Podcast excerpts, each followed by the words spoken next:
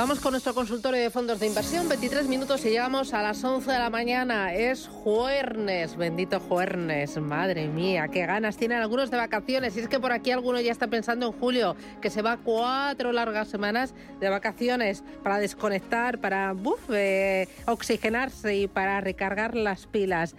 Eh, Gabriel López, CEO de Inverdif, ¿qué tal? Buenos días. Buenos días, Susana. ¿Tú cuándo te vas de vacaciones? Me voy en, en, agosto, voy a ir a Marruecos. ah, sí, Marruecos, yo no lo conozco, es de ahí de mis cosas que tengo pendientes. Tengo miedo, ¿no? Por el ah, calor, ¿por qué? ¿no? Ah, por, el calor, ya. Y además que, que, Marrakech tampoco tiene playa, pero bueno, es un poquito complacer a todo el mundo y no es fácil. Ah, bueno, pues nada, ya me contarás para cuando yo, yo pueda ir, a ver si eh, luego en, otoño me, me, lanzo y me quito esa, esa espinita viajera que tengo yo con, con Marruecos. Eh, oye, esta mañana Enseguida voy con los oyentes. Recuerdo, 609 22 47 16. Esta mañana el diario Expansión contaba que la banca internacional está ofreciendo hasta el 6% en depósitos a clientes VIP en España. Eh, entidades como JP Morgan, como Citi, como Goldman Sachs, como Edmond de Rothschild, Julius Baer, Safra Sarasí o BNP Paribas han roto el mercado del ahorro con remuneraciones muy competitivas para los clientes eh, con un mayor patrimonio. ¿Qué tipo de fondos de inversión conservadores pueden darte a día de hoy eh, un 6%? Pues francamente eh, yo no los yo no los veo, ¿no? Puede que sea alguna un floating rate de algún banco en el que tenga una posición importante, pero para, para el corto plazo en Europa 3,75 4%. Eh, tres y medio, eh, vamos a ver que, que, les estén dando un 6%, es la media histórica de largo plazo en renta variable en 100 años en Estados Unidos sin dividendos. Y si a eso le suman los dividendos, son más o menos 8, 9 eh, en el largo plazo en un mercado que estás tomando riesgo. Y tradicionalmente la renta fija pues te está dando un 4% en el 3-4% en el muy largo plazo. Así que que te estén remunerando al 6% sin riesgo hoy en día es, es, es, es, excepcionalmente una ganga, vamos, es muy atractivo. Bueno, esto es para los clientes eh, con un mayor patrimonio, pero la mayoría de los mortales, si queremos acceder a una rentabilidad del 5-6% con eh, la máxima o la mínima volatilidad, ahí entiendo que renta fija investment grade y eh, high yield ya le metes un poquito más de picante. Eh, te iba a hablar de unos fondos que me presentó Morgan Stanley hace dos días. Ah, sí. Y el, el fondo Euro Corporate Bond, ¿no? Te está dando un 5%, invierte en investment grade, ¿no? que son aquellas empresas con una, un rating eh, eh alto, ¿no? Eh, triple A, triple B, vamos, que, que, que, que es de eh, alta calidad, con eh, visibilidad en, en, en, la calidad de sus beneficios alta eh, y, te está dando un 5%, francamente es muy atractivo. El high yield ya tiene mayor riesgo, eh, ahora que están subiendo los tipos, pues mayor riesgo hay de default, así que es una oportunidad única para construir una cartera sin riesgo para, para, para los próximos 6 a, a 18 meses. Mira, me empiezan a llegar las primeras consultas. Dice, ¿me puede dar su opinión sobre el GAM Luxury Brands Equity, Bontobel Fan Euro Corporate Bond y Lion Trust European Strategic Equity?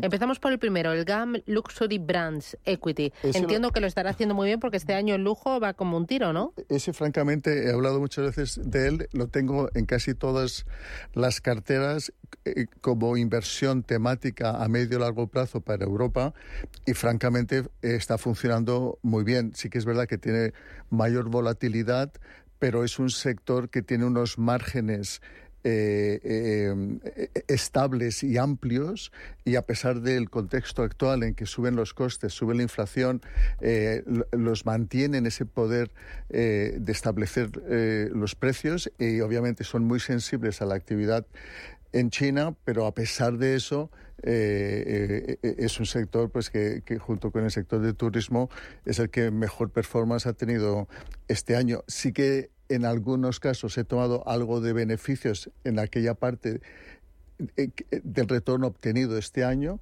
eh, puesto que los próximos tres o cuatro meses pues van a ser un poco llenos de, incertidumbres ¿no? Eh, en, relación a, al efecto que va a tener todas estas subidas de tipos de interés en, las empresas y después porque hay una disparidad de opiniones sobre el futuro que francamente eh, eh, es, complicado hacerte una idea de, cómo equilibrar las carteras. Hay gente que dice que el margen empresarial va a sufrir ¿no? por, el tema este de, la subida de costes y otros que dicen que ya el margen empresarial va, va, a partir de ahora a mejorar porque ya lo peor ha pasado. ¿no?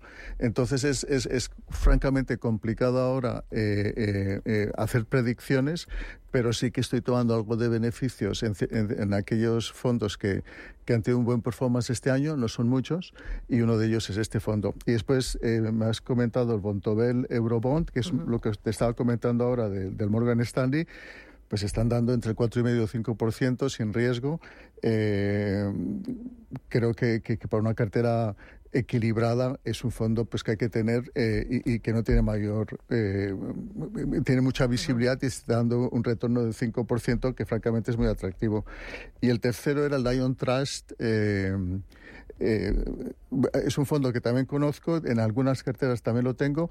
Es un fondo bastante curioso porque se pone largo y corto en aquellas empresas en que ve que hay visibilidad de ingresos en el medio y largo plazo y, y, se pone corto en aquellas empresas pues que eh, ve que van a sufrir en, el corto plazo por, la por el ciclo económico.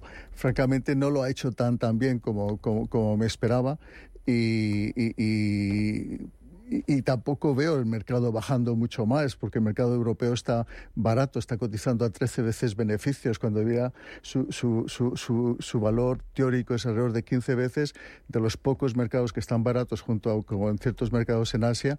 Así que eh, eh, compraría Europa, pero no a través de este fondo. Mm, em, oye, háblame de la gestora de Lion Trust, em, porque yo la tengo ahí un poco fuera del radar. Eh, ¿Cómo es? ¿En qué es buena? Eh, lleva mucho tiempo aquí en España. Bueno, es un poco desconocida, así que eh, llegaron a.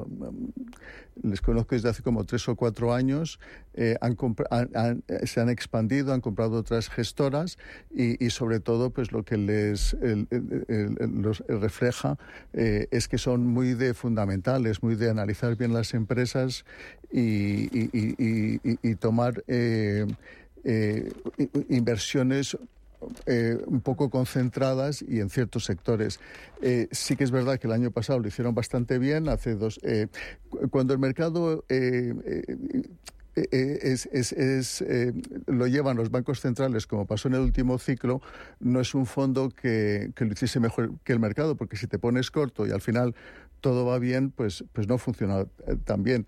y en este contexto en que sí que hay más volatilidad y, menos correlación entre los sectores, es un fondo que debería de hacerlo mejor. Esta mañana leía que la bolsa de Japón lleva una subida en el año del 27-21% y solo entre abril y junio gana un 18,37%. Hay firmas como BlackRock o grandes inversores reputados como Warren Buffett que han asegurado que están invertidos en Japón y que le siguen viendo un amplio recorrido. ¿Cómo ves tú eh, la bolsa de Japón? Bueno, francamente es, es una buena noticia yo la tengo en, en, Japón en todas las carteras porque representa un 5 un 6% de, de, de, la capitalización del, del, Morgan Stanley World Index, ¿no? Entonces hay que tenerlo, pero siempre pues ha sido eh, con un performance bastante pobre, eh, el yen eh, se ha ido en contra tuya, pero este año todo confluye, ¿no? Eh, tienen un poco de inflación, pero está controlada. El Banco Central sigue con su política monetaria expansiva, ¿no? Eh, y después las empresas sí que están muy enfocadas en darle valor al accionista, mantener los márgenes y y gracias a eso pues eh, vemos que pues que al final sí que eh, nos está dando ciertas alegrías no entonces eh, como bien dices Warren Buffett no que es muy value y muy defensivo el segundo país donde tiene eh, el, mayor, eh, el mayor número de inversiones es en Japón y, la verdad es que la visibilidad de las empresas japonesas hoy en día es alta y, la verdad es que ha entrado muchísimo capital. También es otra razón por la cual ha subido mucho. Ahora está cotizando, está bien valorada Japón, tal vez con un pequeño descuento. Sigue habiendo ciertas oportunidades en el sector de las medianas y, pequeñas empresas. Y, no olvidemos que Japón es una zona económica tan importante como Europa. Así que hay que tenerlo en cartera, pero sí que es verdad que a veces le cuesta. Eh, ¿Qué gestoras o qué vehículos eh, hay en el mercado? Dame dos que, sean interesantes. Bueno, yo tengo, eh, los de Goldman Sachs tienen muy buena presencia ahí y, y Schroders también, eh, BlackRock. Eh, Japón es, es, es, un poco la, la, referencia. Y después, sobre todo este año en que China ha sido tan, tan nos ha dado tan mal sabor de boca, ¿no? porque el mes de enero sí que fue extraordinariamente bueno, pero a partir de ahí se ha ido en contra nuestra. La semana pasada fue también terrible y entonces muchos fondos que tienen que invertir en Asia pues se han pasado a, a Japón. Así que eh, eh, la visibilidad, ¿no? la transparencia y después también eh, que las empresas están siendo más, más sensibles a los accionistas, pues lo hacen bastante atractivo. Dice, mira, tengo el fondo DWS Concept Alpha Rent Global y le pierdo un 5%. Ahí tengo el 30% de mi patrimonio. ¿Qué le parece? Es, es DWS es una excelente gestora eh, y eh, estamos eh, sufriendo el hecho de que muy pocos sectores son los que han tenido una rentabilidad eh, extraordinaria este año, sobre todo el sector de tecnología, de comunicación, y el resto de los sectores pues se han, se han quedado atrás pero es, es, un excelente fondo. sí que es verdad que tener el 30% de la cartera en él puede ser excesivo, pero, pero eh, las perspectivas para, para final de año, para el año que viene, en que los márgenes empresariales em, eh, deberían de mejorar, que el crecimiento económico va también a mejorar, que hemos llegado al pico de la inflación, que van a bajar los tipos de interés, eh, que, los, que, que, la economía va a empezar a respirar, yo creo que compensa ser paciente y, y mantener la, la cartera. Vale. Me interesa también dentro de lo que es tecnología. Lo ha hecho muy bien. El índice tecnológico Nasdaq 100 sube un 36% desde enero. Sobre todo es el tema de la inteligencia artificial lo que ha funcionado como motor y además pues el final de las subidas de, tipos de interés. ¿Le ves a un recorrido a la tecnología? Bueno, la verdad es que eh, eh, eh, la visibilidad en la generación de beneficios en el medio y largo plazo, el hecho de que en, la segunda mitad del año pasado redujeron muchísimo eh, eh, costes, eh, os acordáis, ¿no?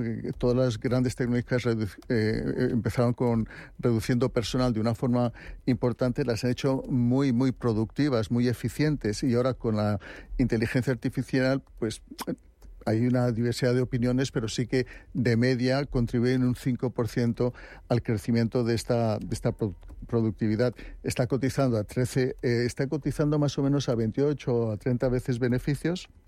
Sí que es verdad que ha subido mucho, pero todavía le tiene recorrido y hay que tener la, eh, la tecnología en cartera eh, y, sobre todo por estas empresas, ¿no? que al final son las que más han invertido en, en, esta, en esta tecnología que va a cambiar nuestras vidas y, y la visibilidad ¿no? que, que tienen a, estar presentes en el mundo entero, en los servicios que, que ofrecen la productividad, eh, yo creo que, que, sí que es un sector que hay que tener. Y si eh, hay que tenerlo, dame también dos ideas de inversión. Mójate, vamos, vamos. Eh, estuve hace como dos o tres semanas en Allianz eh, que presentaron el ah, fondo de, la inteligencia artificial, inteligencia artificial y, la verdad es que llevo en él desde que lo lanzaron hace, no sé, cinco, seis o siete años. Y la verdad es que están muy especializados en lo que es la productividad que genera la inteligencia artificial en todo eh, los sectores de la economía. Eh, creo que es un fondo que cotiza todavía con un descuento contra su valor teórico. Y son muy buenos invirtiendo y, están presentes en Silicon Valley y, francamente es un fondo que me gusta. Y después el otro que yo creo que también había que tener en las carteras es el Fidelity Technology porque también pues tienen excelentes gestores y también me gusta bastante. Oye, y algo relacionado con el segmento de la salud porque entiendo que combina eh, su carácter defensivo y al mismo tiempo su carácter de crecimiento. Eh, todo lo que es eh, farmacia, medicina, eh, siempre tiene un carácter defensivo porque pase lo que pase, independientemente del ciclo económico, si necesitas ir al hospital, vas a ir al hospital. Si te pones enfermo y necesitas tomarte un gelocatil, lo vas a seguir tomando. Pero al mismo es crecimiento porque es un sector muy intenso en el uso de la tecnología y en la innovación en nuevos productos, en nuevas medicinas, en, nuevos equipos. ¿Cómo veis este, este segmento?